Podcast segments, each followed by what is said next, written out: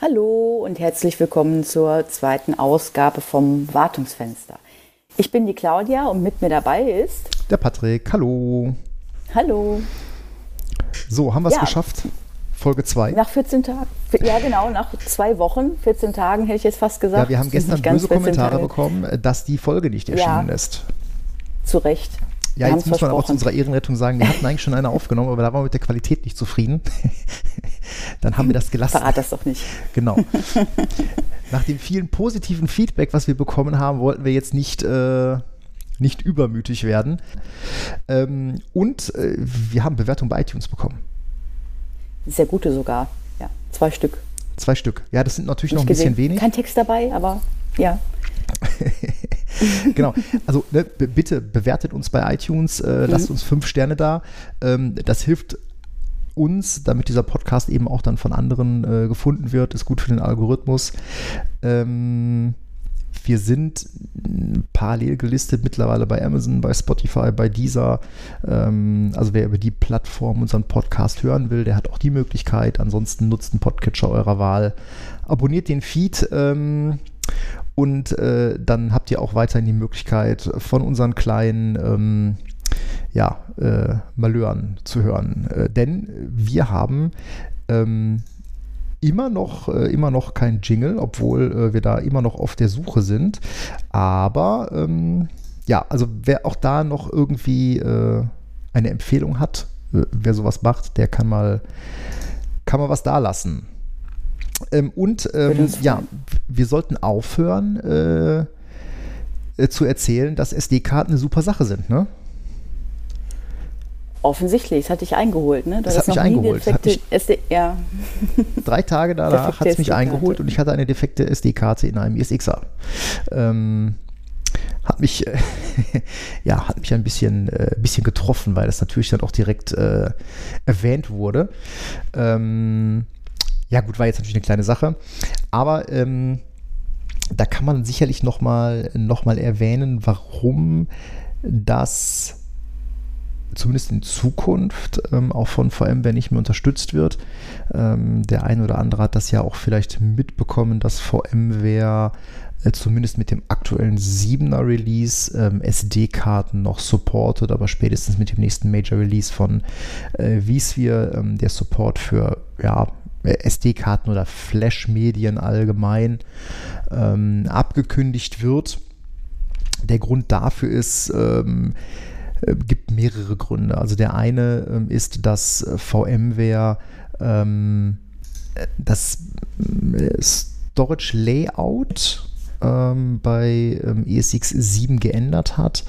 Ähm, der eine oder andere wird das vielleicht wissen, aber ähm, wenn man sich mal die Partition von so einem USD-Karte, von so einer SD-Karte, von so einem USB-Stick anschaut, dann äh, findet man halt so ein paar äh, Fat-Partitionen, äh, die Bootbanks, ähm, so eine Locker-Partition und je nachdem, wenn das äh, groß genug ist, dann gibt es halt auch noch ähm, äh, eine Scratch-Partition.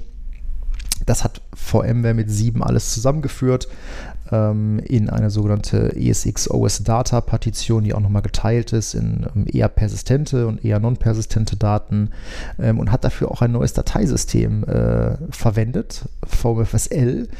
Und ähm, ja, äh, das ist, was I.O. angeht, eher darauf ausgelegt, äh, mit anderen Medien zu arbeiten und äh, da halt USB oder Flash-Medien allgemein auch nicht dafür bekannt sind, sonderlich zuverlässig zu sein, beziehungsweise über ihren Zustand, über ihren Health-Status keine Rückmeldung zu geben, ähm, äh, möchte man sich dieser unsicheren Sachen jetzt entledigen und sagt dann halt, okay, bitte, also ihr könnt für die Bootbanks weiterhin Flash-Medien verwenden, für diese äh, ESX OS-Data äh, bitte ordentlichen Speicher nehmen SSD, SAS oder irgendwie NVMe Boot Devices, sonst irgendwas. Je nach Größe werden diese Partitionen auch größer oder kleiner gehalten. Ähm, da geht es jetzt also definitiv einen anderen Weg lang. Ähm, und ähm, ja, damit werden wir uns dann zumindest für die Zukunft äh, was anderes überlegen müssen. Ich war ja eigentlich mal ein sehr großer Freund davon, ähm, von diesen Medien zu booten, auch wenn man sagen muss, die meisten unserer Deployments haben halt dann doch irgendwie auch noch lokale Platten. Ähm, aber gut, da äh, müssen wir uns dann umorientieren, aber der Weg ist auf jeden Fall nachvollziehbar und äh, da sollte man auch äh, die Kirche im Dorf lassen und sich jetzt nicht äh, allzu laut darüber echauffieren, dass VMware irgendwann auch mal äh, Dinge ändert. Genau. Ja, nach dem, nach dem letzten Mal ist mir noch so ein bisschen durch den Kopf gegangen. Äh, wir haben, glaube ich, die Januar-Updates von Microsoft doch ein bisschen, ähm, ich will nicht sagen verrissen. Ähm, haben wir das? Äh, ja, oder? Sie haben Dinge kaputt gemacht. Sie haben Dinge kaputt gemacht. Sie haben Dinge kaputt gemacht, aber Microsoft hat es auch wieder gefixt. Naja, gefixt haben sie nicht, haben sie ordentlich, ne? Ja, gut. Mir liegt aber äh, noch am Herzen, dass wir auch mal erwähnen, äh, dass diese Januar-Updates, ähm, dass die halt mal, dass die Probleme verursacht haben, soll nicht heißen, dass die niemals installiert werden sollten. Oh nee, ganz Denn bestimmt Microsoft nicht. hat mh, eine Rekordmenge, eine Rekordmenge an Sicherheitslücken gefixt. Und zwar sage und schreibe 160 Sicherheitslücken, CVEs, What? teilweise 160. Das ist wohl äh, ein, ein Rekord. Ähm, allein wenn man sich anschaut, Server 2019 hat alleine ähm, 82 kritische oder wichtige CVEs gefixt. Zum. Vergleich, jetzt in den Februar-Updates waren das so, ich glaube 22, wenn ich mich nicht täusche. Mhm. Ähm, und da waren ein paar dabei, so auch mit CVSS äh, 8.8 oder 7.8, so Active Directory, ähm, Elevation of Privilege äh, oder auch so eine Windows Certificate Spoofing Vulnerability, Knoten in der Zunge. Ja, 7 ist ja so ein, so ein äh, CVSS-Score von 7, das ist ja immer so die, die Grenze, wo wir sagen, oh, da müssten wir jetzt aber dann doch mal die Download-Engine anwerfen und ein paar Patches installieren, ne? Also eine 8,8 mhm. ist da ja schon, genau. ähm, schon ziemlich ja, hart. Nicht nur eine eine 8,8, wenn Microsoft Patches rauswirft für jetzt Windows Server 2008 und 2008 R2, ist das für mich noch ein viel größerer äh, Indikator, ähm, dass das wichtig wäre zu installieren. Denn ja, das, ist, das, ist, natürlich spannend, ne? wenn, der, wenn der Hersteller also äh, für 2008, 2008 R2 nochmal Updates rauswirft. Ähm, mhm. Das lässt ja tief blicken. Also das, mhm. äh, da würde ich oder die, dieser, ähm, da kann man ja dann schon sagen, also dass Microsoft schon erkannt hat, dass das Zeug noch überall läuft, weil sonst mhm. würden sie es nicht fixen. Genau, und dass es kritisch genug ist, dass sie sagen, okay, das können wir nicht so lassen. Ja. ja auch wenn das Produkt nicht mehr supported ist. Ja gut, das ist das, das war mir wichtig. Äh, mhm. Ja, genau. Das war mir wichtig, nochmal zu erwähnen. Nicht, dass der Eindruck entstand, äh, diese, diese Januar-Updates, die sollte man besser meiden. Äh, nein, nein, ganz im Gegenteil. Ja, ob wir Patches meiden äh, oder nicht meiden sollten, äh, da kommen wir ja gleich nochmal drauf. Da haben wir ja noch einen etwas größeren Themenblock. Ähm, aber ähm, Updates. Der Januar war ja noch äh, in einer anderen Hinsicht für uns ein interessanter Monat, was Updates angeht, denn Trommelwirbel. Äh, wir hatten es beim letzten Mal auch als Thema. Äh, vSphere ähm, 7U3C ist raus. Ähm, hurra, hurra. Mhm man mag es ja nicht glauben, nachdem man, äh, nachdem VMware ja im November letzten Jahres, ich glaube es war der 19. November 21, äh, quasi das komplette Portfolio ESXi Update 3, 3a, 3b ähm, zurückgezogen hat. Wichtig, wir reden hier von ESXi, vSphere U3, äh, 7.0 U3 wurde nicht zurückgezogen, sondern es war nur ähm, nur die, der ESXi-Teil von vSphere. Ähm, das ist ja auch schon äh, eine ziemlich harte Nummer, ja, weil sie, ich meine, die Updates kamen ja in relativ kurzen Folgen hintereinander. Mhm. Ähm, und wurden dann halt auch auf einen Schlag wegen sogenannter Upgrade-Issues äh, zurückgezogen. Und ähm, ja, ich glaube, du bist ja zumindest bei einem Kunden auch ein bisschen äh, zumindest äh, seelisch gealtert, als du dich mit ähm, Lifecycle Manager und äh, 70U3 amüsiert hast. Ich glaube, ich höre gerade einen unserer Hörer lachen. Ähm, Aber so ein irres ja, Lachen, genau. Ne? Ja, so, so leicht. genau. Grüß gehen äh, raus, Dominik. Ja. ähm, ja, korrekt. Also, wir haben, äh, äh, VMware hat ja auch das Konzept des äh, vSphere Update Managers überarbeitet. Ja, alles, was ähm, funktioniert, muss man raushelfen, früher oder später. Oder zumindest genau, verschwimmt genau. Also jetzt, wo, ne, wo Update Manager jetzt gerade so schick funktionierte, der musste jetzt weg. Äh, jetzt gibt es den, äh, den Lifecycle Manager. Das klingt nach einem sehr, sehr, sehr tollen Konzept, nämlich man äh, soll damit in der Lage sein, ähm, Firmware und Betriebssystem in einem zu patchen. Sprich, es gibt eine Komponente, die äh, also weiterhin die vSphere-Patches ähm, installiert auf einem ESXi-Host äh, und eine andere Komponente, die über eine Hersteller, eine ISO beispielsweise, äh, dann auch Firmware-Updates direkt bereitstellt. Soll natürlich die Kompatibilität verbessern. Ähm, klingt nach einem sehr, voll, sehr sinnvollen Ziel, aber ein Cluster von Upgrade Manager basierten Updates umzustellen auf Lifecycle Manager ist gar nicht mal so einfach. Mhm. Zumal VMware ja auch so Sachen gemacht hat. In, in 7 Update 2 wurde ein Treiber umbenannt. Oh ja, das war ganz großes Kino. das war ganz großes Kino. Ich habe in meinem Leben noch nie so viele VIPs installiert, deinstalliert, äh, um überhaupt irgendwo Updates machen zu können. Aber gut, alles mal gemacht. Ja, genau, aber ich glaube, dieses, dieses Treiber äh, umbenennen, das war ja irgendwie so ein, mit einer der ja, mit einer so der Auslöser, warum dieses Chaos da so entstanden ist. Äh, weil ich glaube, in U2 hatten sie diesen i40 äh, EN in ENU umbenannt und haben ihn dann in U3, ich glaube, B oder so wieder in äh, EN umbenannt und damit war das Chaos dann halt ähm, Chaos dann halt komplett. Ne? Ähm, die Auswirkungen davon, äh, mit denen werden wir jetzt noch ein bisschen rumdealen müssen, weil das ist noch ganz lustig, aber ähm, interessant auch vielleicht dabei U3C ähm, fixed Log4j, zumindest im vCenter 7.0. Ähm, die Patches für 6.5 und 6.7, die sind still pending. Hm, da gibt es halt noch kein, kein, äh, kein Fix für. Mal gucken, ob der überhaupt kommt oder ob wir da weiter mit dem Workaround leben müssen. Aber ähm, man kann jetzt auch nicht einfach ähm, äh, U3C installieren, zumindest was das vCenter angeht, denn da müssen wir ein paar Klimmzüge vorher machen. Ähm, und wie sich das äh, bei einem äh, ordentlichen Update auch gehört, gibt es natürlich auch da wieder einen KB-Artikel von VMware, äh, der besagt, Upgrading vCenter Server 7 äh, fails during pre-check. Das heißt. Du hast äh, Fails gesagt. Schlägt fehl. Ja, es äh, geht in die Hose Nein. beim Pre-Check, genau, weil ähm, damit ähm, man um dieses kleine, kleine Treiber-Desaster ein bisschen rummanövrieren kann, ist es halt zwingend erforderlich, ähm, bevor man das vCenter auf U3C updaten kann, erstmal die ESXer updatet. Äh, Fun Fact, das ist eigentlich nicht supported. Ähm, dass das vCenter älter ist als die ESXer. Normalerweise ist der Weg immer erst vCenter hochziehen, dann die ESXer. In diesem Fall müssen wir es umgekehrt machen, ähm, weil in diesem Fall hat äh, Dinge einfach gefixt werden. Ähm, da gibt es auch ein sehr lustiges Flowchart, so ein Flowchart from Hell.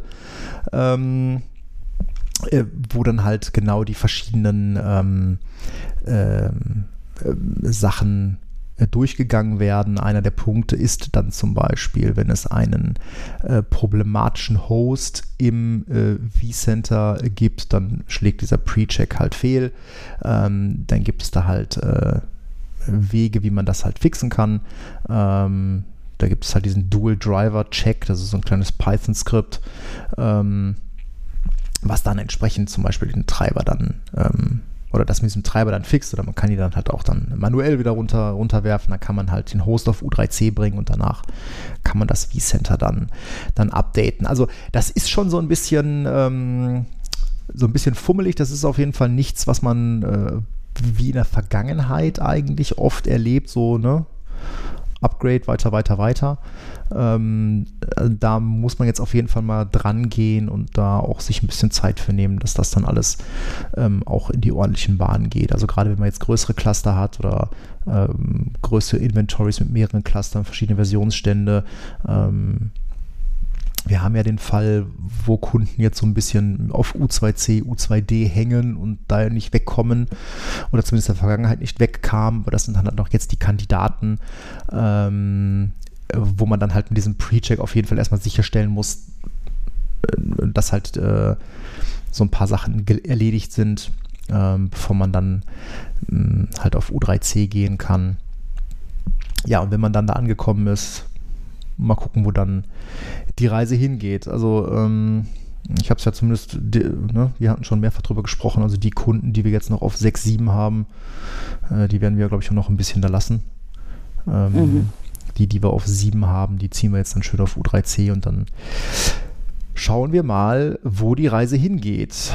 Die Reise mhm. für einen ist aber jedenfalls beendet. Das hattest du mir gesteckt. Oh ja, das Ende einer Ära. Das Ende einer Ära. Der VMware vCenter Standalone Converter ist weg. Ich weiß jetzt nicht, ob ich mich jetzt freuen soll oder ob ich traurig sein soll. Ähm, äh, diesen VMware-Converter, den habe ich natürlich viel zu oft äh, verwenden müssen in der Vergangenheit. Ähm, ich nicht mehr so oft. Ich glaube, ja, das war eher en vogue äh, früher. Ja, ich glaube, das war so mit, mit, Aufkommen, so mit Aufkommen von Virtualisierung war das natürlich eine super Sache, um dann irgendwie den ganzen mhm. physikalischen Kram irgendwie in VMs weiter zu betreiben. Ähm, Gerade Sales ist damit halt immer rumhausieren gegangen. Ja, dann ne, könnt ihr hier eure, keine Ahnung, physikalischen Server einfach durch den Konverter durchtreten und dann habt ihr dann auch eine tolle VM. Das war mal fürchterlich. Ähm, gerade wenn da Klamotten so DCs durch den Konverter jagen, das war immer scheiße. Das Nein, äh, durfte man sowas? nie machen. Ähm, aber ja, ich glaube, seit 2019 oder so wurde er eh nicht mehr gepflegt und jetzt ist er dann halt tot. Ruhe in Frieden, der beste Weg, virtuelle mhm. Maschinen von Physik nach virtuell zu migrieren, ist immer noch die neue VM aufsetzen und äh, Anwendung migrieren. Genau. Ja, das ist auch der sicherste, ja. der sicherste Weg. Ja, eine, eine der Begründungen ist ja, wir haben das seit 2019 nicht mehr gepflegt und wir können heutzutage nicht mehr dafür garantieren, dass das noch ein sicheres Produkt ist. Naja, ich glaube, wenn man das, äh, das so nimmt, und da können wir jetzt die, die Brücke zu einem etwas größeren Themenblock schlagen. Mhm.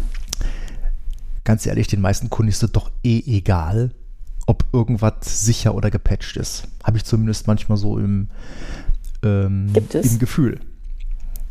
Die gibt es. Gibt es. Es gibt auch andere.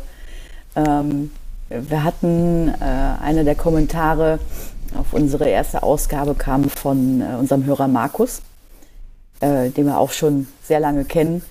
Ähm, er, er, stellt die Frage in den Raum, vielleicht als Thema für einen der nächsten äh, Podcasts. Äh, wir greifen es heute auf. Was hilft denn generell, um IT-Sicherheit zu erhöhen?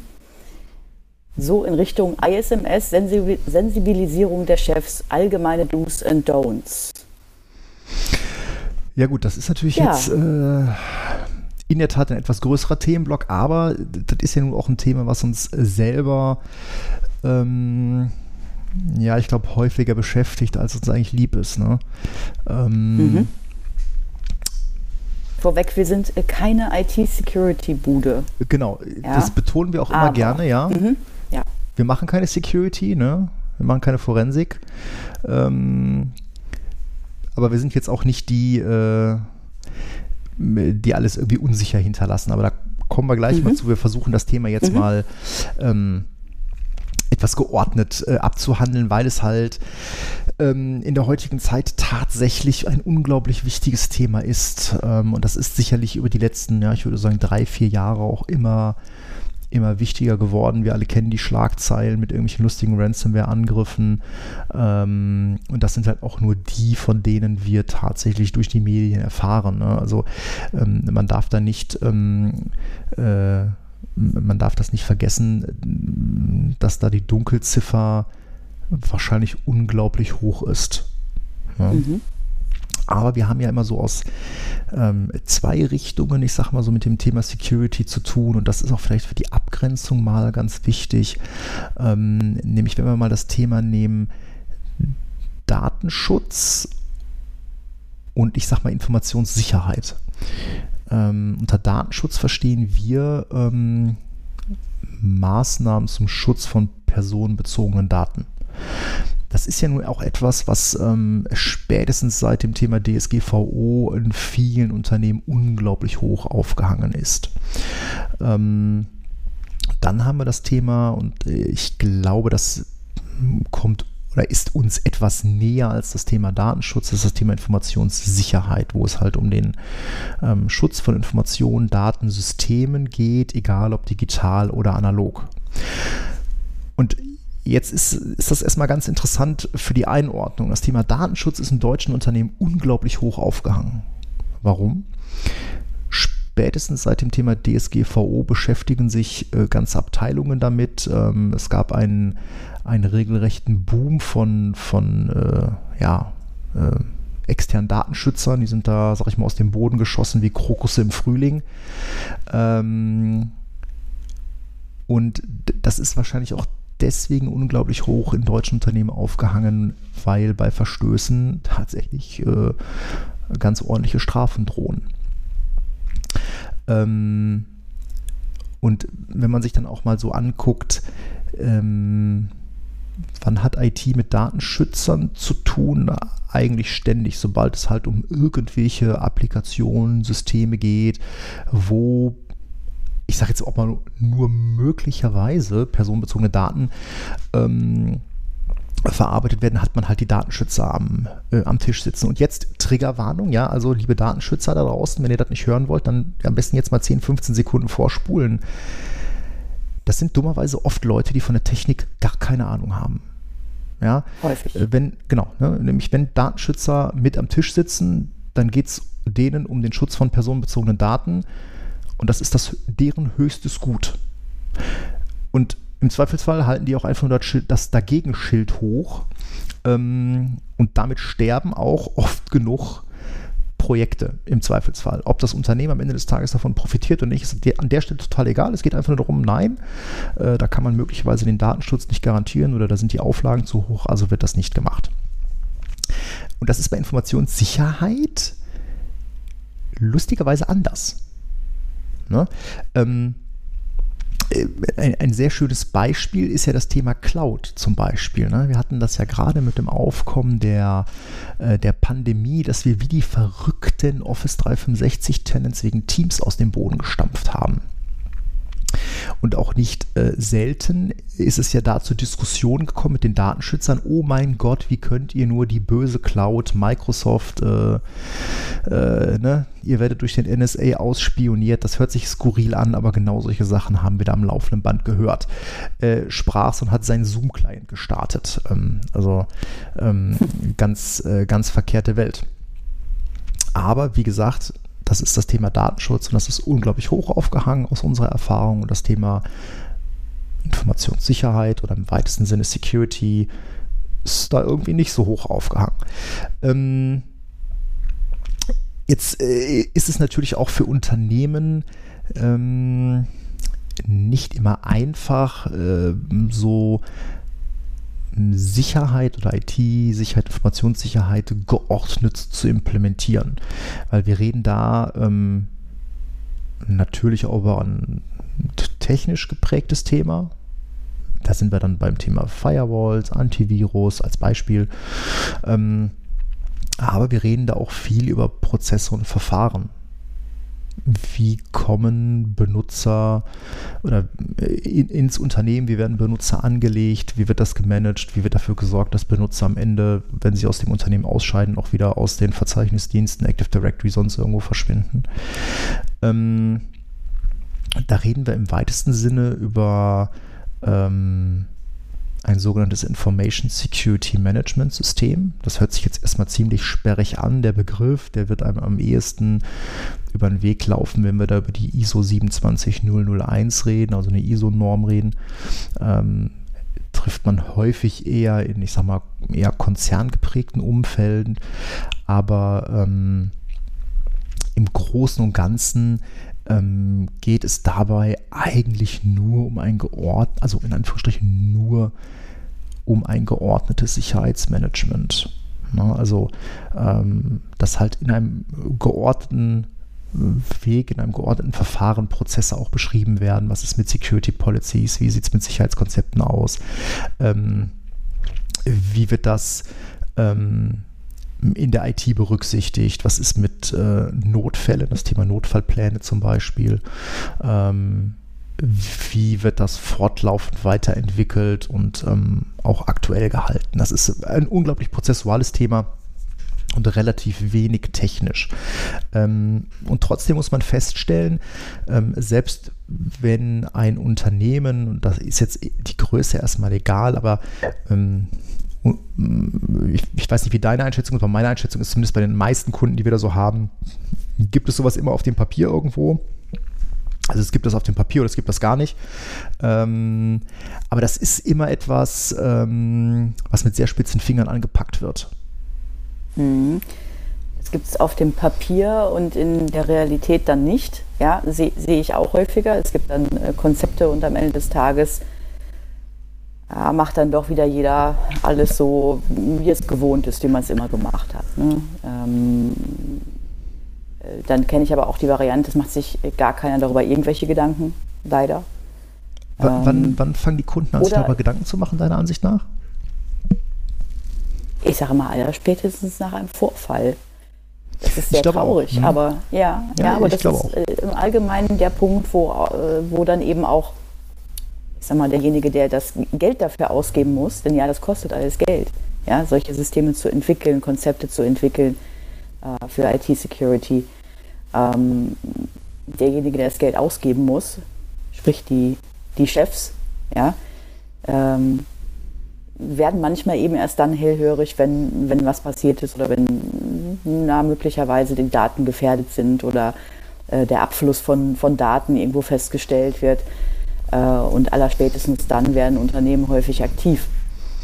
Ähm, ich ja, immer so, immer so auf externen, externen Einfluss ja. hin. Ne? Auch so, ich hab, was ich jetzt ja. verstärkt immer sehe, ist so äh, Cybersecurity-Versicherung. Ähm, mhm. Oder wenn es dann halt irgendwelche keine Ahnung, äh, wenn dann irgendwelche Stakeholder Vorträge gesehen haben äh, oder mhm. sonst irgendwas, dann, dann wird so ein Thema auf einmal akut. Ne? Dann, äh, was, was ja. machen wir eigentlich äh, äh, bei Security? Ja, mhm. Kommt dann meistens von den Admins, ja, wir haben noch einen Virenscanner. Ah, okay, gut. Mhm. Wir haben doch eine Firewall, dann ist doch alles gut. Äh, genau, richtig. Ja, ja aber es ist so ein, ja. definitiv so ein Sensibilisierungsthema und Security ist, glaube ich, auch immer so ein Thema, das ich glaube, es ist ein Unterschied bei IT-Security, ob das top-down geht, also ob das, sage ich mal, von Stakeholdern nach unten in Richtung IT gebracht mhm. wird oder ob es von, von der IT in Richtung Stakeholder gebracht wird. Das ist definitiv genau. ein massiver Unterschied. Die Variante, die man übrigens auch sieht draußen im Feld, ist, Feld dass, ähm, dass Einzelne in der IT ähm, äh, sich, sich zuständig fühlen, die wissen, was zu tun ist oder die sich darüber schlau machen, was zu tun ist äh, und das von unten nach oben zu bringen, im Gegensatz zu dem, was du gerade sagst, ist, glaube ich, sehr viel schwieriger. Mhm. Dass äh, ein einzelner äh, IT-Admin oder auch zwei oder drei, wie auch immer, ähm, ja, nach oben hin das Verständnis äh, dafür erwecken können, warum das wichtig ist. Du hast, du hast gerade so schön gesagt, äh, brauchen wir denn, brauchen wir denn so viel Security? Ist das, ist das etwas, was du äh, in, der, ähm, in der Diskussion mit Stakeholdern immer wieder erlebst? So diese Frage, oh, warum müssen wir das ja. denn machen? Ich persönlich, also zumindest bei einigen Kunden, die ich da kenne, äh, da kommen immer wieder so Fragen, ja, aber ich muss doch, äh, äh, wenn mir hier jemand einen, einen Link schickt, dann muss ich da doch draufklicken können und äh, diesen, diesen obskuren Porter erreichen können. Das verzögert ja meine Arbeit. Äh, das ist ja, da ist ja dann diese Firewall auch im Weg. Machen Sie das doch einfach auf. Hm. Ja, das ist, also das, das äh, ähnelt ja schon fast dem, was ich so bei, bei IT-Abteilungen erlebe. Ne? Also da wird mhm. Security meiner Ansicht nach auch oft als, äh, als Hindernis gesehen. Ähm, also manche empfinden das ja auch direkt so als, äh, als Majestätsbeleidigung. Ne? Äh, warum muss ich denn, also willst du mir jetzt gerade erzählen, dass meine Umgebung hier nicht sicher ist? Ja, das ist ja, ja so dann immer so die, so mit eine, eine so der, der ersten Reaktion, dieses, ja, wozu brauchen wir das denn? Ist das hier etwa nicht sicher, was wir hier machen? Äh, mhm. Nein. Mhm. ähm, mhm. Und zum Zweiten ist es dann auch da genau das, was du gerade beschrieben hast, aber so am anderen Ende ähm, so dieses oh, Security macht mir das Arbeiten schwer. Ne? Ich kann eben jetzt auf mhm. einmal nicht mehr von meinem Client, wo ich DOM-Admin-Rechte habe, mit äh, slash slash äh, Servername slash C-Dollar irgendwo Sachen hinkopieren. ähm, Ne, oder ich muss dann, äh, ich, ich komme halt nicht mit allem irgendwie raus ins Internet oder ähm, ähm, also ja, dieses, dieses Hinderliche. Ne? Ich, ich beschreibe das immer mhm. so schön, äh, ne, man, man kann IT-Security oder IT-Security muss sich eigentlich dem Punkt, äh, wo ein System unbenutzbar wird, unendlich nah annähern. Es erreicht diesen Punkt nie, aber du ne, unendlich nah annähern. Ähm, da gibt es dann in der Regel auch erstmal ungläubige Blicke, was das denn jetzt heißen soll. Ähm, aber ja, ich glaube, Security ist genau dann gut, wenn man, wenn man eben nicht einfach alles einfach machen kann. Eben, ne? wie jetzt Sachen durch die Gegend mhm. kopieren, wie äh, ähm, äh, Daten irgendwo hinschieben oder ähm, äh, einfach Sachen installieren oder auf irgendwelche, ne, auf irgendwelche Links klicken oder sowas. Mhm. Ähm, mhm. Was sind deiner Ansicht nach so die typischen Hindernisse beim Kunden? Jetzt mal abgesehen davon, dass das Thema Security bei Stakeholdern und bei, bei IT äh, irgendwie so auf dem äh, eher ja, nicht so gern gesehen wird oder zumindest als nicht so wichtig erkannt wird. Ja, es kommt, ja, kommt ja drauf du, ist, Ist das so, dass, dass IT und Stakeholder sagen, oh, warum müssen wir das denn machen? Ja, es, der Stakeholder, der Chef, der weiß im Allgemeinen nicht, der denkt, wir haben da eine Firewall, ja, wir haben vielleicht noch so ein bisschen Netzwerksicherheit, so ne, Port Security oder sowas. Das muss doch reichen. Ja? Ähm, der wird im Allgemeinen nicht, nicht verstehen oder nicht das technische Verständnis haben, warum muss ich jetzt mein Admin-Konzept zum Beispiel bearbeiten. Äh, das haben wir doch schon immer so gemacht. Warum ist das jetzt nötig? Und das dann zu erklären, auch anhand von Beispielen äh, aus dem Feld, aus dem, aus dem wahren Leben, ist manchmal schwierig und hat nicht den Effekt, den es haben sollte. Ja, man, man, man schildert äh, Situationen, man schildert äh, Ransomware-Vorfälle, wie wir sie gehört haben, worüber die wir gelesen haben, ja. wie die ablaufen. Ähm, und äh, es ist trotzdem schwierig zu verstehen, weil es immer noch in den Gedanken verhaftet ist, dass das so ein totaler Ausnahmefall ist. Das hm. passiert uns nicht. Ja. Ja, genau, das ähm, ist ja ähm, auch mal so dieses, ja. ne, so, ah, das passiert uns nicht. Doch, doch. Ja. Gerade Ransomware ja. ist, ist äh, eigentlich ein schönes Thema, weil das ist eigentlich nichts Böswilliges, das ist ein Geschäftsmodell. Mhm. Das mhm. muss man auch mal ganz klar so betreiben. Ne? Mhm. Ähm, dazu gesagt, das sind natürlich nur äh, die, die Chefs in den Unternehmen, wo das Thema eben nicht gut läuft. Also wir, wir, reden jetzt von einem, von, von einem Extrem. Natürlich gibt es auch Läden, wo das anders ist, ja. Gut, äh, aber ich glaube, die ja. Läden, wo das gut funktioniert, äh, die, da läuft das eben auch gut, weil es meistens mhm. einen gesetzlichen oder einen regulatorischen Druck gibt, das so zu machen. Mhm. Ähnlich mhm. wie wir Kunden mhm. haben, die zum Beispiel äh, unter bestimmte ähm, ähm, Richtlinien fallen, was jetzt, sag mal, mhm. bankenrechtliche Sachen sind, so BaFin-Sachen oder sowas, äh, das, das kennen wir ja. Ähm, oder ähm, äh, so validierte Systeme im Bereich Medizin, mhm. Pharma oder so, das machen die ja nicht FDA. für Spaß, sondern mhm. das machen die ja genau. wirklich, weil sie es machen müssen. Mhm. Exakt.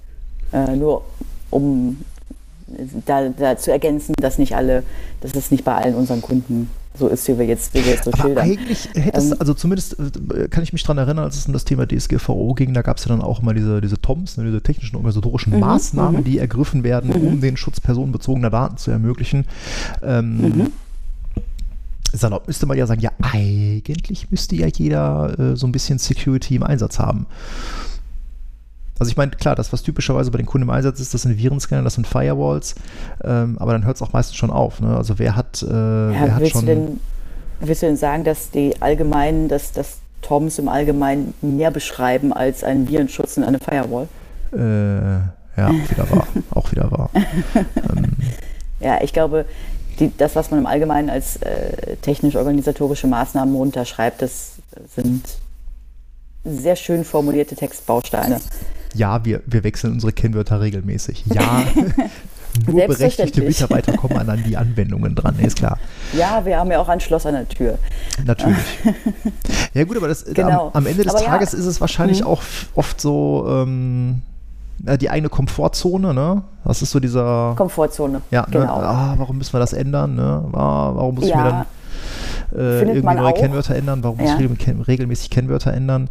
Äh, oder auch ist es, glaube ich, auch so ganz krass einfach mangelndes Verständnis. Ich glaube, äh, ich glaube, wir hatten das, wir hatten das beim Thema Log4j. Ne? Also wir beide haben das ja als äh, sehr kritisch wahrgenommen und wir hatten ja beim, mhm. äh, ich weiß gar nicht, ob wir beim letzten Mal drüber gesprochen haben, aber Log4j war ja eine, eine Lücke. Da war es ja, die war so kritisch, da war es egal. Und wir haben so oft den Satz gehört, ja, boah, betrifft mich nicht, mein System ist ja gar nicht aus dem Internet erreichbar. Ähm, mhm. Und da fehlt dann einfach das Verständnis, dass diese Lücke im Zweifelsfall, ähm, wenn ein Angreifer erstmal eingedrungen ist, trotzdem ausgenutzt werden kann. Ne? Mhm. Genau, das mangelnde Mangelverständnis, mangelndes technisches Verständnis. Und das tatsächlich nicht nur bei den Chefs, sondern auch bei dem einen oder anderen Admin. Ja, äh, auch das jetzt wir wollen auf gar keinen Fall irgendwie da Leute über einen Kamm scheren. Äh, da gibt es das eine Extrem, das andere Extrem, Immer. nur um das äh, dazu gesagt zu haben. Das ist ja auch ähm, oft, aber man ne, sieht da, das ist ja auch mhm. oft, ich meine, das ist ja immer so ein bisschen das, was wir als, als Dienstleister auch erleben. Ähm, äh, wir haben ja oft in Abteilungen, IT-Abteilungen auch, oder auch wenn du Unternehmen hast, die so einen Admin haben, ne? Ja. Äh, einfach mangelnde Zeit, äh, auch Wissen genau. aufzubauen. Ähm, und äh, genau. äh, klar, wenn du den ganzen Tag damit beschäftigt bist, äh, irgendwie äh, Papierstau im Drucker zu beheben, dann kannst du dich jetzt nicht irgendwie ins mhm. Kaminzimmer pflanzen und dir dein Admin-Tiering-Konzept überlegen. Ja, das ist, genau, da ist dann einfach keine Zeit für da ganz häufig der Grund, glaube ich. Ganz ja, häufig der sagen, Grund. Also Wenn es in IT-Abteilungen hm. dahingehend hakt, dann ist mangelnde Zeit, glaube ich, der häufigste Grund. Genau, und dementsprechend ist ja auch etwas, was wir draußen beobachten können. Die Unternehmen, die beim Thema Security gut aufgestellt sind, die haben da in der Regel ja auch dedizierte Leute für. Mhm, genau. Ja. Ähm, aber äh, wenn wir jetzt mal einen Schritt, äh, einen Schritt weitergehen, ähm, was sind denn so deiner Ansicht nach so die absoluten Red Flags, wenn es um Security geht? Also ne, nochmal der Disclaimer dabei oder für den Kontext. Wir reden hier immer von Infrastruktur. Ne? Also alles, ich sag mal so, bis, äh, äh bis zum Server-Betriebssystem, äh, Windows, Linux, was weiß ich, ähm, aber nicht darüber hinaus, Firewalls, Netzwerk und so weiter. Was sind so deiner Ansicht nach, äh, Claudia, was sind so deine Red Flags? Wenn du das siehst, dann kriegst du direkt so uh, genau. Puls. Ähm, häufiger mal so vorgefunden in Infrastrukturen, die nicht von uns gebaut wurden. Ne? Ja, Klassiker, ne? die Any-Any Firewall. Ah, die Firewall, die eigentlich Any, nur routet. Genau, die Firewall, die eigentlich nur ein Router ist. Ne? Weil sie eigentlich alles erlaubt. Ja, ähm, ganz, ganz oft gesehen. Also in meinen Augen jede Firewall-Regel, die mehr als zwei Annies hat und keine Deny ist, die ist falsch. Genau. Ja. Ja, muss man, muss man aber auch äh, sagen, ist so, ne? Und das sehen wir leider auch nicht selten. Also, ähm, ich glaube, das beste Beispiel, was wir immer so sehen, ist dieses, äh, ja, wir brauchen jetzt mal schnell eine Regel ähm, und dann wird da schnell irgendwas zusammengeklickt, was viel unspezifischer ist äh, oder viel mehr zulässt als eigentlich notwendig. Und, ey, das, das machen wir mhm. dann später nochmal hübsch. Klammer auf, später nie. Ne? genau. Es passiert nie, richtig. Mhm. Ähm, ja, oder der, der DOM-Admin. Herrlich, der genau. Der User, ah. mit dem ich meine E-Mails lese, ist Mitglied der Domain-Administratorengruppe. Wunderbar. Mm. Oder aber hier muss ich mich mal schnell mit dem mit dem einen original äh, ersten Administrator der Domäne mal schnell anmelden, weil sonst Ach genau, funktioniert der mit das der, nicht. Der mit der 500 am Ende? genau, der mit der 500 am Ende, genau. Genau, also ne, äh, kurz noch zum Kontext, wir reden hier von, von der SID, des Domain-Administrators. Mhm. Ähm, die endet nämlich immer auf 500, weil es eine well-known SID. Ähm, ja, beliebt ist auch so Updates und Patches auslassen. Ne? So, ja, patchen brauchen wir nicht, machen wir nicht, wollen wir nicht, weil geht immer nur was kaputt. Äh, wir haben ja eine Firewall. Thema hatten wir ja. Genau, auch, haben wir auch schon gehört. Äh, Virenscanner aus, weil geht irgendwas kaputt. Ähm, oder die, die Windows, Firewall, Firewall aus. Ich verstehe oh. nicht, warum Leute ständig die Windows Firewall. Ich verstehe es nicht. Die ah. Windows Firewall ist per Default outbound alles raus und inbound, ne? Ist dann halt geblockt, was nicht aktiviert ist. Also in Gottes mhm. Namen, warum macht inbound, man Windows Firewall ja. aus? Muss man sich halt Gedanken machen über Inbound-Regeln, aber. Ja, die meisten Anwendungen, wie ich die draufschmeiße, auch die meisten Windows-Dienste bohren sich das Ding doch eh auf. Also, dass ich mal an der ja. Firewall nochmal zusätzlich die, äh, also Dienste rein äh, klimpern musste, ist äußerst selten. Und selbst wenn, auch das geht. Äh, Gruppenrichtlinie und fertig. Mhm. Ja? Aber wenn wir schon auf dem Client sind, äh, Windows Firewall aus, was ist denn dann noch immer äh, bei den meisten Softwareanbietern der zweite oh. Punkt? Oh, die Makrosicherheit genau. in Office. Ja, aber Sehr damit schön. ist mal Schluss, ne? Ja, ich habe davon gehört. Also, ne, April, da fallen mir direkt mhm. mal so zwei, drei, vier Softwareanbieter ein, die wir so im Kundenkreis rumkrauchen haben. Das wird Spaß. Mhm. Mhm. Ja, äh, Kontext im April, Microsoft hat angekündigt, dass im April das Standardverhalten für Makros sich ändert. Und zwar gibt es keine Möglichkeit mehr, eine Datei einfach zu öffnen und zu sagen, Inhalt aktivieren, sodass im Hintergrund Makros loslaufen können. Äh, man muss dann nochmal extra Klimmzug machen und diese Datei dann manuell als sicher markieren. Ähm, und das wird dann gar nicht mal so einfach. Genau, muss man aber auch mal dazu sagen, mhm. richtiger Schritt an der Stelle, weil Makros mhm. sind sicherlich so eine mit der Einfallstore für Ransomware. Ne, also Emotet war damit ja, ja ganz gut unterwegs ähm, und hat Makros da fürs Deployment äh, seiner Ransomware verwendet. Ähm, ein richtiger Schritt seitens, seitens Microsoft. Äh, was ich auch gerne sehe, ist, wenn Kunden halt nur signierte Makros zulassen. Ähm, sorgt manchmal auch für Gelächter. Ich kann mich daran erinnern, also HP beziehungsweise die Dreipart-Truppe von HP oder auch die Primera, äh, die verschicken immer so lustige Excel-Skripte oder Excel-Sheets mit vielen Makros drin, die man ausfüllen muss, wenn man so von denen Upgrade machen lassen will. Ich habe natürlich einen Kunden dabei, äh, der nur signierte Makros zulässt. der konnte die Dinger natürlich nicht öffnen.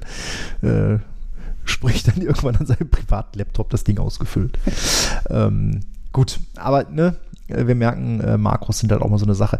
Aber das äh, sind alles, also ne, wenn man das jetzt nun mal so, dass diese, das, wir hatten jetzt so drei, vier Punkte, ne, bau deine Firewall-Regeln ordentlich, ne, lass nicht allen Scheiß direkt raus. Es macht Sinn, äh, Outbound nicht Any zu machen, sondern schon das ein bisschen, ähm, bisschen zu reglementieren. Ne? Äh, vor allen Dingen, wenn man ausgehend HTTPS, HTTP, äh, kann schon Sinn machen, ähm, äh, dass man sich diesen Verkehr auch mal anguckt. Also anguckt im Sinne mhm. von, äh, wo, wo, wollen die Kisten denn eigentlich hin? Kommen wir gleich noch zu einem kleinen Punkt. Ähm, das andere ist Kisten regelmäßig patchen. Ja, auch das tut nicht weh. Ja, vielleicht geht mal bei einem Patch was kaputt, aber eigentlich funktioniert das in 99% der Fälle. Macht die Windows Firewall auf den Clients an. Auch auf den Servern. Ja, das tut auch nicht weh. Das kostet keine Performance. Das Ding ist einfach da. Ja, Virenscanner auf die Server drauf, ja, Ausnahmen richtig konfigurieren. Das sehe ich auch total oft, dass äh, Virenscanner zwar draufgeschmissen werden, aber Ausnahmen nicht gepflegt werden. Ja, gerade so Exchange, SQL, da ist das schon, schon wichtig. Ähm, ja, und Makrosicherheit. Ne? Und das, das, sind so Dinge, die kosten alle kein Geld, die muss man einfach nur machen. Die muss man einfach nur machen. Mhm. Mhm. Und nicht als Dom auf Clients anmelden. Genau. Ähm, am besten nirgendwo, außer, außer DCs vielleicht. Genau, richtig. Ja, und was halt auch noch immer so eine Sache ist, so sichere Protokolle. Ne? Auch heute begegnen oh ja. die immer noch FTP. Also, also, ich äh, finde immer, ich bekomme immer noch Anfragen von Kunden, ja, wir brauchen einen FTP-Server, weil irgendjemand möchte da Daten hochladen. Da denke ich mir jetzt mal, Leute, FTP, ernsthaft? Wirklich? Telnet, ja. Telnet, gerade noch, oh. ne? Gerade noch gehabt, Telnet. Also da stellen sich mir die Nackenhaare hoch. HTTP. Ja? HTTP, ja. HTTP, dann am besten auch noch drüber ja, anmelden. Neue Systeme, neue Systeme, aktuelle Systeme ausrollen und dann behaupten, na, das kann nur HTTP. Genau. Da gehe ich jede Diskussion mit jedem anderen Softwareanbieter ein. Genau. Und warum machen wir das? Lasse ich in meinen Kundenumgebung nicht zu. Richtig, ne? weil das haben wir vor vielen Jahren bei uns äh, im Unternehmen mal entschieden, wir machen Dinge per Default sicher. Ne? Also ähm, wann immer wir erkennen, dass ein Kunde oder auch äh, ein Kunde bedingt durch einen anderen Anbieter einen unsicheren Weg einschlägt, da heben wir die Hand und sagen, mm, keine gute Idee.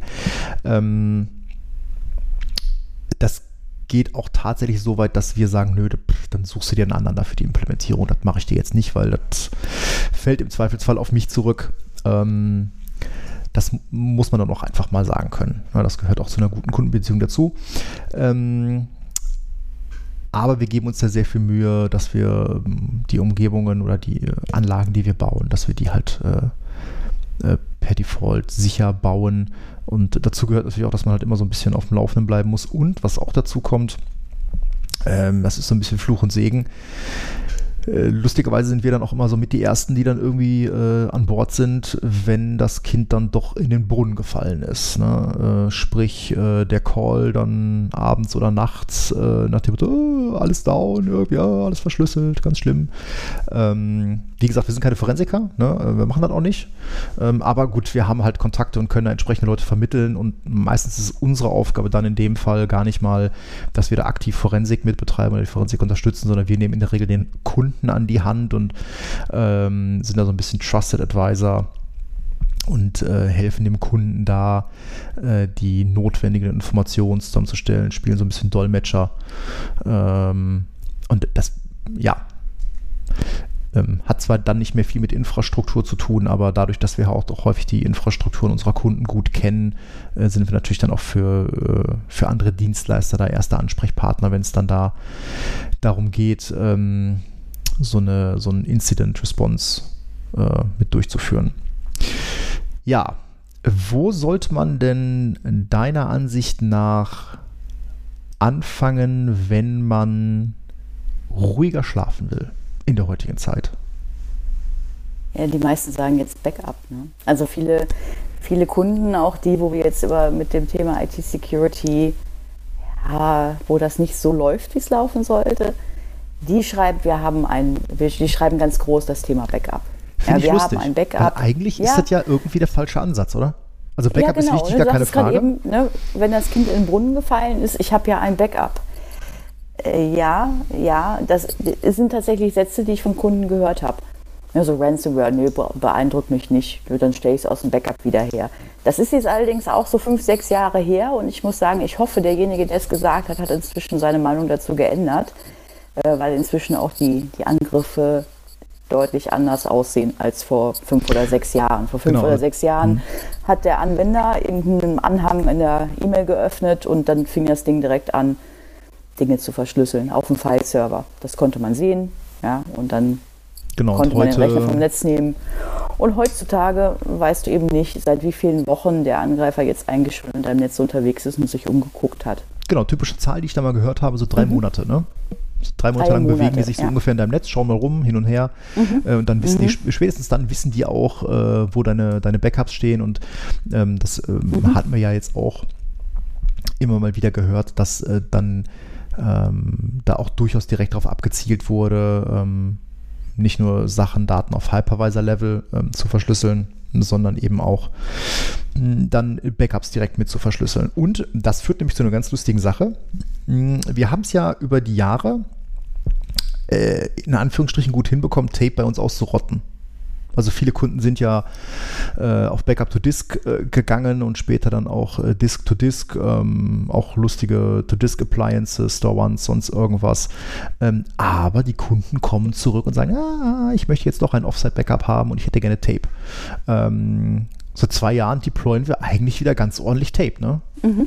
Mhm. Also immer, ja, immer nachgelagert für die Kopie, aber äh, auch mhm. große Libraries, 40 mhm. Slots und mehr äh, wo dann halt wirklich regelmäßig äh, Tape-Backups gemacht werden.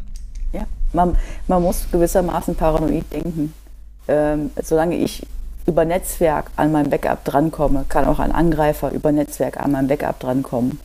Ein Tape, das ich raushole, aus dem, äh, aus dem Laufwerk und das in ein Safe lege, da kann ein Angreifer nicht drankommen. Das ist der Gedankengang dahinter, warum Tapes wiederkommen. Hm. Bedingt natürlich auch, dass man heute schaut, dass man seinen, seinen Backup-Server vielleicht auch irgendwie hinter eine Firewall oder sowas stellt. Ne? Aber, Natürlich, ähm, das selbstverständlich zusätzlich. Ne, wenn wir nochmal einen äh, Schritt zurückgehen, mhm, mhm. ich glaube, wir sollten uns nicht aufs Backup konzentrieren als erste, mhm. als äh, Panzersperre, sondern äh, eher darauf, dass man das Eindringen verhindert. Ne? Genau, genau. Viel davon ist, glaube ich, ähm, Mitarbeiter müssen besser geschult werden. Oh ja, oh ja. Hm. Ja, also keiner macht da irgendwie mit Absicht Unsinn in seinem Outlook. Ähm, und ich denke, ja, einfach die, die Schulung von Mitarbeitern. Was macht eine E-Mail e auffällig? Wenn ich eine E-Mail von meinem Vorgesetzten bekomme, der sagt, passen Sie mal auf, gehen Sie mal äh, hier ähm, Geld abholen und äh, überweisen Sie das mal da und dahin, Sie kriegen das dann wieder. Das ist dann offensichtlich seltsam. Ja? Sagt der Geschäftsführer, schickt aber eine Mail und sagt, äh, können Sie sich dies hier mal bitte anschauen und mir vertraulich eine Rückmeldung geben. Schickt einen Link, derjenige klickt drauf. Ja? Wenn diese E-Mail so aussieht, nach bestem Wissen und Gewissen, als ob sie von meinem Geschäftsführer kommt, ja, dann kann man schon überlegen, ob man draufklickt und eben Mitarbeiter in der Hinsicht zu schulen, woran erkenne ich eine, eine Phishing-Mail. Ähm, hm. Das ist das einfachste Beispiel. Äh, ist, glaube ich, ein ganz, ganz wichtiges Thema. Ja, auch äh, überhaupt dann Anhänge. Ne? Also wir hatten das Thema ja gerade Makrosicherheit. Ähm, überhaupt muss man Anhänge zulassen. Äh, ich habe einen Kunden, der da sehr, sehr streng ist, was Anhänge angeht und die halt alle grundsätzlich erstmal die Quarantäne schiebt und dann äh, gibt die IT die frei.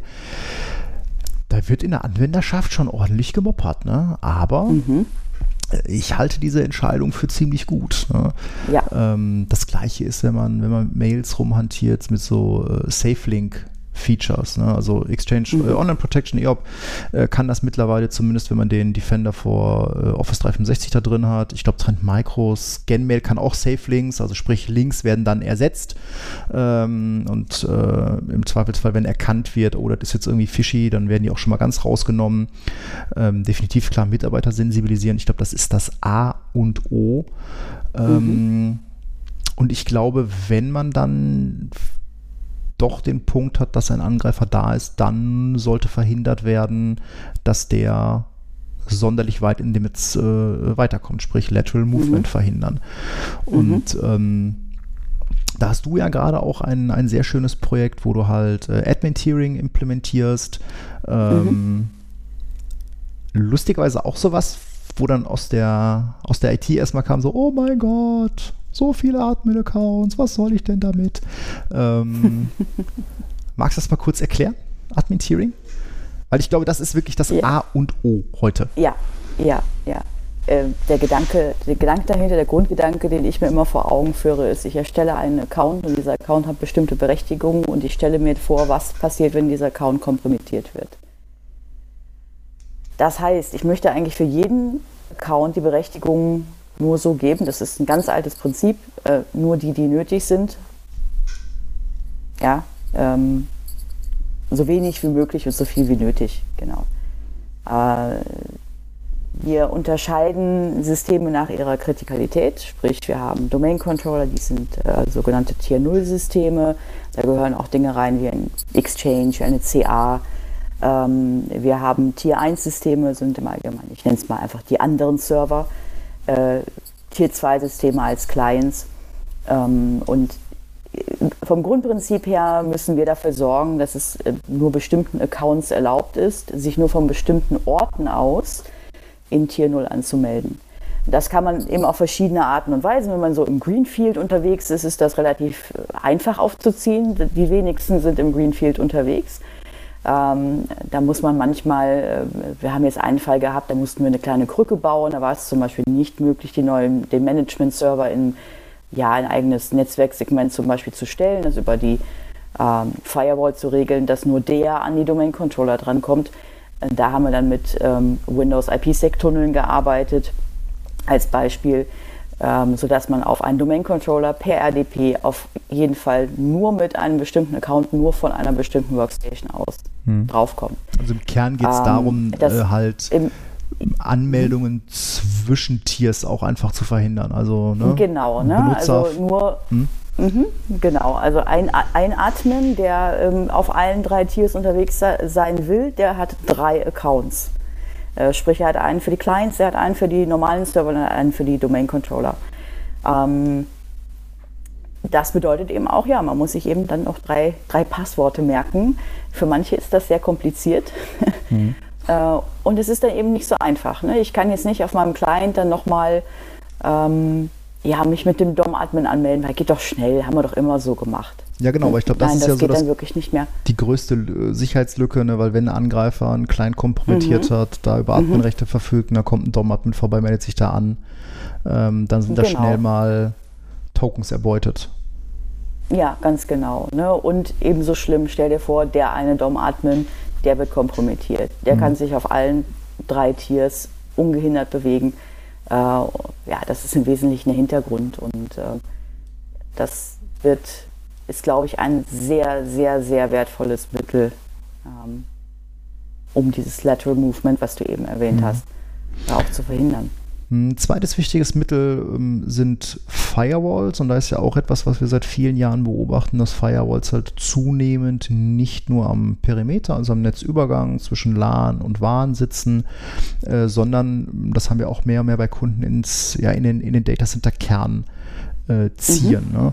Ähm, es gab vor mhm. vielen Jahren mal so einen Hype um das Thema Mikrosegmentierung. Ähm, ich halte das auch heute noch für sinnvoll, seine Netze zu segmentieren. Wir haben so ein paar historische Sachen, wo noch Kunden irgendwie so slash 16 haben, wo dann halt Client-Server alles in einem großen äh, WLAN ist.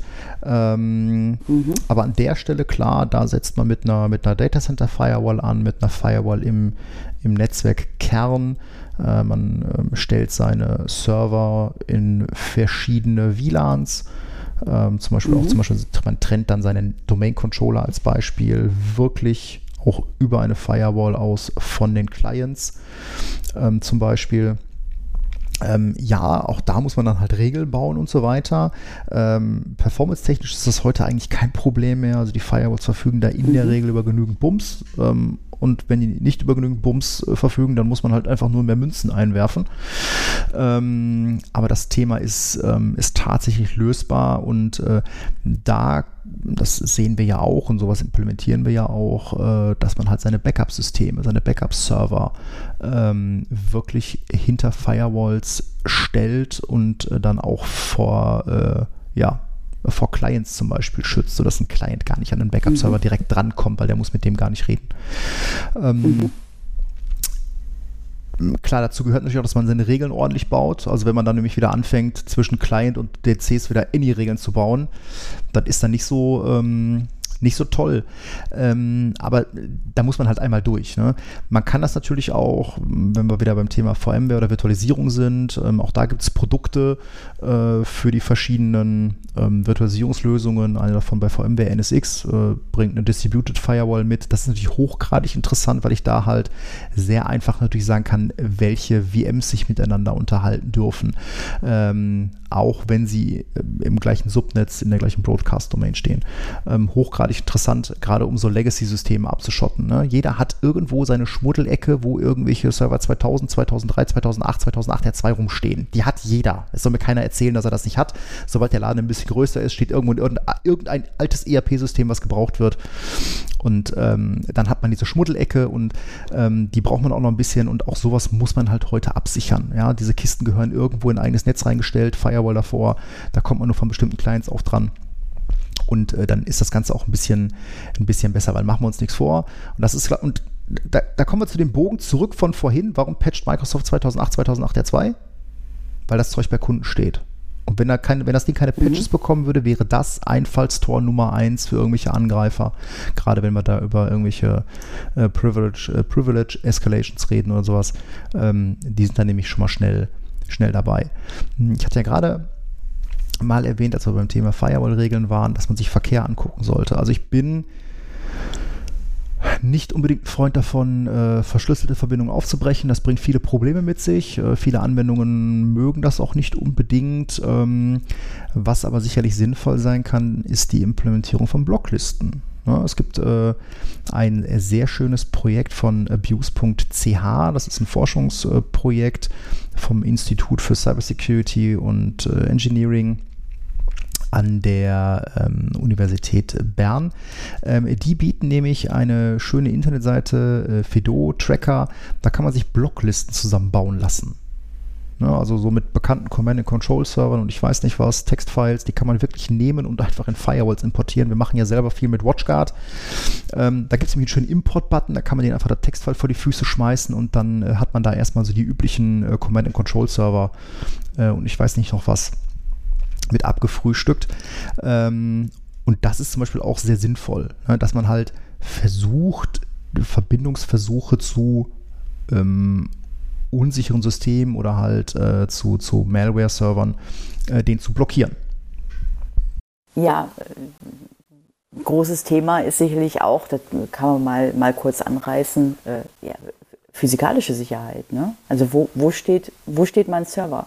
Steht der in so einem, in, in der Besenkammer? Steht der unten im, im Keller im Papierarchiv? Oder, äh, was haben wir noch gesehen? Ja, einfach im Druckerraum, so ein Rack im Druckerraum, wo jeder ein- und ausgeht. Ja, oder habe ich meinen Server wirklich, wirklich sicher? Ja, also habe ich den irgendwo sicher in einem Rack, in einem abgeschlossenen Raum, habe ich, da, hab ich da Notstrom, habe ich da Zugangskontrolle, wie ist es mit Klima etc. Ist auch ähm, immer, also Dinge ist, glaube ich, auch, auch mal so eine lustige Sache. Ne? Also ähm, ja. äh, jetzt, das soll jetzt nicht despektierlich klingen, aber es ist schon manchmal lustig, was Kunden als Datacenter bezeichnen. Ne? Also wenn wir von Datacenter reden, dann reden wir ja wirklich von Räumlichkeiten mit entsprechender Zugangsberechtigung, Videoüberwachung, äh, Löschanlagen, sonst irgendwas. Ähm, und manchmal, ja, stehen die Dinger tatsächlich irgendwo in einer Abstellkammer, ja, oder in ausgebauten mhm. Kellerräumen oder das hat ja auch ganz viel mit, mit historischen Gegebenheiten zu tun. Mhm. Ne? Häufig finden wir ja unsere äh, Hauptverteiler für Netzwerk an Örtlichkeiten, weil als vor, keine Ahnung, 30 Jahren die ersten Netzwerke verlegt wurden, gesagt wurde, oh, dann ziehen wir das alles in den Raum. Ja, und der Raum, der ist auch heute noch der Raum, äh, der ist halt nur leider gar nicht dafür ausgelegt. Ne? Ähm, ähm, das ist ja auch vielleicht ein bisschen lustig, aber wer denkt denn, also klar, wenn ich jetzt Laptop habe, dann habe ich eine Plattenverschlüsselung. Lustigerweise hat die auch nicht jeder, weil sonst hätten wir nicht einmal in der Woche in der Zeitung irgendwo stehen, dass irgendwo Laptops geklaut wurden mit Kundendaten, Patientendaten, sonst irgendwas. Aber es ist eine Plattenverschlüsselung bei Servern. Ja, wenn du so eine kleine Fünf-Mann-Bude bist und hast deinen äh, dein Server mit allen Daten äh, in der Teeküche stehen, dann steigt einer nachts bei dir ein, klaut deine fünf Laptops von den Schreibtisch und nimmt den Server auch noch mit. Ja, äh, kann man ja bei vielleicht äh, bei eBay noch zu Geld machen. Ähm, und, äh, oder auch bei, bei, bei eBay. Kauft bei eBay mal Platten. Einfach Platten kaufen. Da sind teilweise echt noch Daten drauf. Ähm, und das darf man eben auch nicht vergessen, auch das Thema Verschlüsselung, also ne, äh, Verschlüsselung, äh, Data in, in, in, Transit und äh, äh Data on Disk gehört mit dazu. Ja? Ähm, bin auch immer ein Freund davon, Kunden sollten sich wirklich überlegen, aber das ist, das ist ein Thema, das können wir in einer anderen Folge gerne mal noch ein bisschen ausführlicher behandeln. Ähm, überlegt euch gut, ob ihr eure Infrastruktur in den eigenen vier Wänden hosten wollt. Ja, manchmal ist es sinnvoller, so ein ganzes Zeug bei einem Datacenter-Anbieter ins Rack zu schrauben, wo es trocken, warm und sicher ist. Ähm, da hat man auch meist die besseren Anbindungen, muss man auch mal so sagen. Ähm, aber das muss man sich mal, muss man sich einfach mal überlegen als, ähm, als Unternehmen. Wir haben es ja auch gemacht, ne? wir hatten früher unser Zeug auch bei uns im Büro stehen. Mittlerweile haben wir das ja auch nicht mehr. Äh, zumindest, ich glaube, wir haben noch ein, eine Servermaschine mhm. irgendwie da stehen. Mhm. Aber gut, das ist irgendwie so für Development und sowas. Aber ansonsten haben wir das auch nicht mehr da. Und seitdem kann ich echt deutlich besser schlafen. Ne? Ähm, andere lustige Sache, das hatten wir auch beim Thema Firewalls mal. Ähm, ist auch so eine Unsitte. Klar, wir haben am Netzübergang, am Perimeter zum Warn, haben wir immer unsere, äh, unsere Firewall und das MPLS in die anderen Standorte klemmt dann direkt am, am Core-Switch. Ähm, auch eine, eine, Sache, da sollte man als Unternehmen durchaus mal hinschauen, dass man halt wirklich alle Verbindungen zu fremden Netzen auf einer Firewall terminiert. Ähm, und dass man sich auch mal anschaut, ähm, wenn ich jetzt zum Beispiel ähm, bestimmte Dienste ausgelagert habe, Verbindungen zu ähm, Providern habe, Managed Service Providern habe, ähm, wie bin ich da angebunden? Ist das auf einer Firewall terminiert auf meiner Seite, auf Seite des Dienstleisters? Was sind da für Regeln drauf? Ähm, muss das eigentlich sein? Ja? Äh, und ähm, unkontrollierte Fernzugänge. Das ist auch ein wirklich sehr leidliches Thema, was wir immer wieder sehen. Das hat gerade so viele Softwareanbieter sagen, ja, dann äh, packen Sie mal einen Teamviewer-Host mit drauf, der muss immer laufen, den brauchen wir für Support-Zwecke. Ja? Äh, und dann sind es auch häufig dann Teamviewer-Installationen ohne MFA oder sonst irgendwas. Und wenn die einer kapert, dann haben wir den Angreifer direkt im Netz. Ähm, definitiv auch so zwei Sachen, die viel zu selten mal sich genauer, genauer angeschaut werden. Mhm. Wichtiges Thema auch Notfallpläne. Oh ja, der Panikordner. Ja, der Panikordner. Kürzlich noch, kürzlich noch gefunden. Der ja, genau, gefunden mit Informationen von 1753. also genau, genau, das, was man da nicht haben sollte. Es war wirklich ein, ein Ordner bei einem Kunden, es stand groß und rot Panik drauf. Es war offensichtlich der Notfallplan, der war offensichtlich von na, der Anfang der 2000er ungefähr. Äh, nein, aktuelle Notfallpläne äh, greifbar haben. Oh ja. Also greifbar auch im Sinne von äh, wirklich ausgedruckt in einem Ordner, einen Notfallplan. Äh, was ist zu tun im Fall von ja, ich habe ein Incident. Wie, wie ist mein Incidence Response? Ja? Äh, was, was tue ich, wenn mich die Ransomware erwischt? Ne? Ja, ich glaube, es ist ja nicht nur Ransomware, es ist ja, wir hatten es bei der letzten Folge Und auch, ja, was ist denn, wenn mein Sahn ausgeht? Ja, so alles down. Ja, ja, ja, ja. ja äh, klar, das ist der andere Fall. Nur, ne, wenn wir da über Sicherheit sprechen, das ist jetzt ein, ein Hardware-Defekt, ist äh, in meinen Augen was anderes dann noch. Hm. Äh, aber das muss Teil dieses Notfallplans, sollte auch Incidence Response sein, äh, in meinen Augen. Ja, definitiv ja, we, we, wen rufe ich an? genau. Ja, mich nicht. Wichtige Frage. Ja, nee, mich auch nicht, bitte. Ja, aber ist ja auch wieder kurios. Ne? Also äh, ich habe auch mal da das Gefühl, dass die Kunden ihre Probleme da abladen bei dem, von dem sie glauben, dass er das Problem löst. Ne? Ob es kann oder nicht, ist eben an dieser Stelle egal. So was. Ähm, aber wir sind ja tatsächlich äh, oft, oft mit die Ersten. Ne? Und mhm. äh, ich hatte das eingangs erwähnt, unsere Aufgabe ist dann selten die Forensik, als vielmehr äh, dem Kunden zu sagen, so, cool bleiben, ja, weiter in die Tüte atmen, das wird hier alles gut, kriegen wir alles hin. Ähm, ähm, aber ist so. Und so sagst du, Disaster Recovery Pläne, ne? auch das mal mhm. zu testen, weil ähm, ich bin immer wieder erstaunt, wie selten Kunden Recoveries hinkriegen. Mhm. Ja, also das sind definitiv Dinge, die werden nicht oft äh, geübt, muss man einfach mal so sagen. Ähm, sofern Kunden halt über ein entsprechendes Security Management äh, verfügen, ist das sicherlich anders. Ähm, und halt das Ganze auch aktuell halten. Ne, ich meine, wir kennen das selber, Dokumentation aktuell halten ist immer so ein leidiges Thema. Ähm, aber muss halt sein.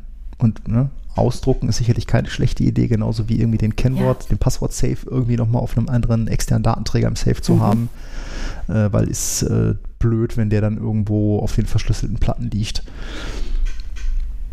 Genau. Was ist mit äh, so mit Thema Verträge?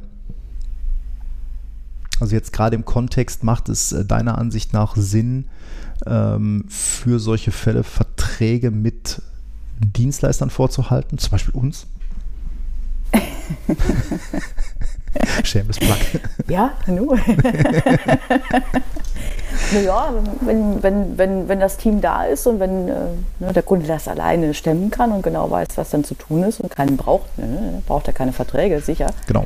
Ähm, aber die, ja, wenn, wenn Unterstützung von externen da fest mit eingeplant ist, also quasi wir schon auf Kurzwahl-Ruftaste stehen, ja, sollte man diesen Vertrag dann durchaus, durchaus machen, ja. Ja, wobei das schon, schon lustig ist. Ne? Also ähm, mhm. Äh, wir hatten es ja selber äh, vor, vor, kurzem, ich meine, das war jetzt kein, kein wahnsinniger Incident, das war jetzt auch kein Ransomware-Angriff, aber das war schon so eine Situation, wo man sagt, ah, da muss schon mal, da sollte mal jemand genauer drauf gucken, wo dann tatsächlich so die erste Frage ist gestellt, was kostet denn das? Und dann denkst du dir auch so, sag mal, also wenn jetzt hier äh, in drei Monaten äh, an deinem Bildschirm auftaucht, hier werfen Sie bitte hier Bitcoins ein, dann stellt sich die Frage nicht mehr, ob die Stunde jetzt 300 oder 200 Euro kostet, dann ist, äh, dann reden wir über andere Summen. Ähm, klar kostet das Geld, aber ähm, und das sollten sich vielleicht die ein oder anderen Entscheider vor Augen führen, wenn man und ich betrachte jetzt mal so eine Ransomware-Attacke so mit als, ähm, als den größtmöglichen äh, äh, Schaden. Ähm, da reden wir über andere Summen. Und da reden wir nicht darüber, dass das Unternehmen ein, zwei Tage nicht äh, arbeiten kann. Äh, wir haben das beide erlebt. Da reden wir zumindest über eine Woche, wo in den allermeisten Fällen gar nichts geht. Und dann reden wir danach immer noch über mehrere Wochen, bis alles wieder läuft. Und gerade wenn das dann ähm, Unternehmen sind, die zum Beispiel auch Warenumschlag haben oder so, da gehen am Tag dann schon mal ein paar, äh, paar Bündel Geld dann einfach zum Fenster raus. Und da finde ich das dann irgendwie sehr unangemessen äh, zu überlegen, oh, kostet das jetzt 200 Euro oder 300 Euro, wenn da jemand mal drauf guckt äh, und dann sagt, ja, okay, mach dir Sorgen oder nee, alles gut. Ähm, Security kostet Geld. Ich glaube, das kann man so äh, als Punchline unten drunter sagen. Security kostet Geld, aber ähm, das ist wirklich nichts, wo man sparen sollte. So ist's. Ja, also das äh, ist jetzt auch sicherlich keine, keine vollständige Liste, kein vollständiger oh Abriss. Äh, ich meine, wir haben da ja auch einen etwas, einen etwas anderen Blick drauf. Ähm, also gerne auch äh, Feedback via Kommentare oder via Twitter, wenn wir da einen wichtigen Punkt vergessen haben. Ansonsten. Oder etwas äh, noch weiter ausführen sollen. Genau, also ja wenn, wenn wir nochmal über, mhm. über bestimmte Themen nochmal weiter äh, was erzählen sollen, dann, dann lasst uns das wissen. Ähm, aber ich glaube, so unterm Strich äh, haben wir das Thema jetzt ganz gut mal, mal zusammengekehrt. Ne? Also, ähm, wenn ich es jetzt mit den eigenen Worten nochmal zusammenfassen müsste, würde ich sagen, Security ist bei Stakeholdern und bei IT in der Regel unbeliebt, weil es unbequem ist. Mhm. Aber wenn das Kind im Brunnen gefallen ist, dann wünschen sich eigentlich alle immer, ah, hätten wir es mal gemacht. Und, muss man auch dazu sagen, viele von den Sachen, da muss man nicht mehr viel Geld in die Hand nehmen, die muss man einfach nur machen. Die muss man wirklich einfach nur machen. Mhm. Ne? Also so ein Admin-Tiering oder so kostet eigentlich außer im Zweifelsfall Dienstleistung kein Geld. Ja, Patchen kostet kein Geld. Äh, Firewall-Regeln ordentlich bauen kostet kein Geld. Kostet einfach nur Zeit. Ja, das sind Dinge, die muss man einfach nur machen. Und wenn man die macht, dann kann man sicherlich schon etwas, äh, etwas besser schlafen. Jede, jede Maßnahme macht es ein bisschen, ein bisschen besser. Wenn es die eine Maßnahme gäbe, die alles sicher macht, naja, doch gibt es ja, Stecker ziehen. genau. Äh, ich, glaub, ich, glaube, das nannte man dann air-gapped. genau. mein Netzwerk ist jetzt air-gapped. genau. Äh, kann in dem einen oder anderen Bereich äh, mhm. durchaus sinnvoll sein. Mhm. Aber da kommen wir vielleicht nochmal in einem anderen, äh, in einem anderen ja. Podcast zu äh, Dinge, die besser airgapped sein sollten, aber nicht airgapped sind, äh, wie zum Beispiel IT in der äh, Automatisierung. Aber das ähm, ist sicherlich ein Thema. Oh, ein schönes Thema. Für einen anderen Mal. ja, ja, ich weiß, viel Schatten, wenig Licht. äh, nicht heute, nicht heute. Ich habe keinen Lack mehr im Glas. Ähm, genau, ich glaube, wenn äh, du kein keine weiteren Einwürfe hast, würde ich sagen, wir haben jetzt etwas über eine Stunde voll. Haben das Thema, glaube ich, ganz gut zusammengekehrt. Lasst uns Kommentare da, lasst uns Feedback da. Ähm, wir wollen alles hören von euch, genau. Genau. Ja, und dann würde ich sagen, äh, hören wir uns in zwei Wochen wieder. Diesmal versprochen. Wir arbeiten wirklich dran, diesen zwei Wochen Rhythmus einzuhalten. Mhm, zwei Wochen. Sag nicht 14 Tage. Alles klar. Dann bis zum nächsten Mal. Auf Wiedersehen. Bis dahin. Danke. Tschüss.